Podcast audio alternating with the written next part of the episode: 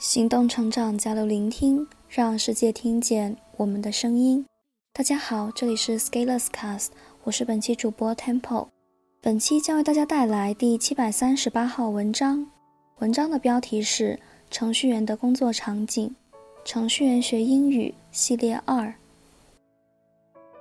一点二，程序员的工作场景。如果你在互联网相关公司工作，你大概见过程序员工作台的样子。桌子上通常放着大显示屏幕，有时候有两块，有时候还是立着放的。桌子上可能会堆着一些技术书籍，通常都很厚，还有一些其他的配件，比如和女朋友的合影，前提是要有；比如放个绿植什么的，这个谁都可以有。程序员的工作场所一般都是卡座或者小隔断，通常是在一个大厅里面，一个长长的桌子，然后用玻璃隔开一个一个小空间。大一些的可能是 L 字形的工作台，小一些的就是一字形的工作台。还有一种情况，程序员如果进入了某种集中开发的项目，就会被拉到一个会议室里面。在一个大桌子前面放满了计算机，会议室里坐满了人，白板上密密麻麻地写着字或者画了图。程序员也会有不同的分工，新入行的程序员具体代码工作上的事情可能会多一些，你可能会分到一个具体的模块，需要你开发完成。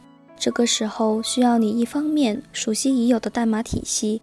熟悉公司的代码规范，另外一方面应用你的技术积累和储备，把工作成果交付。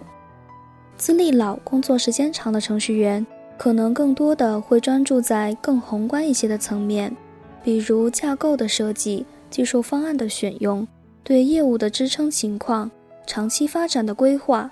如果带有一些管理角色的话，那程序员还需要从高层争取到一些资源。比如明年自己的部门要上哪个项目，今年的预算的执行情况。当然，到这个层面，你可能还要考虑一下市场和竞争对手的相关情况。从这些描述中，我们可以得到一个基本的印象：程序员必然需要和程序打交道。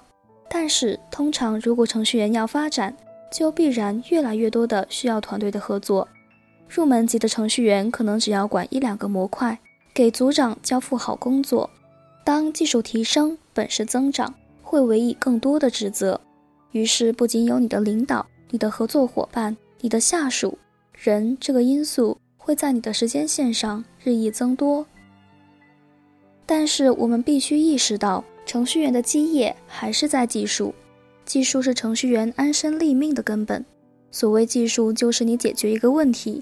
搞定一件事情的本事，所以这个章节的结论基本上就是：程序员的工作场景就是以和技术打交道为主。当你的技术好了以后，才有机会去与他人合作，共同完成一件事情。计算机技术就是要和计算机做朋友，所以程序员每天面对机器的时间，可能要比面对人的时间还要多。反过来，你也可以审视一下。如果你一天对着机器工作的时间太少，那你可能不是一个合格的程序员。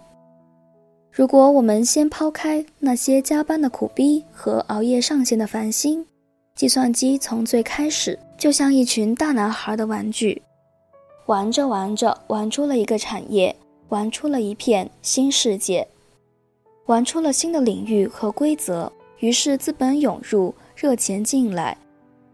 一夜之间，仿佛人人都在赞颂这个信息技术带给人们的改变。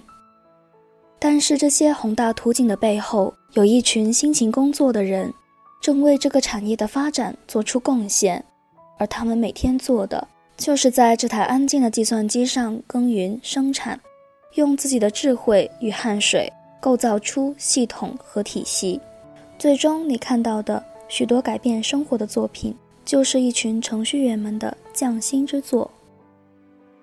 本期文章就分享到这里。如果对我们的节目有什么意见和建议，请在底部留言点评。如果喜欢我们的节目，请关注。并且点赞。谢谢大家的收听。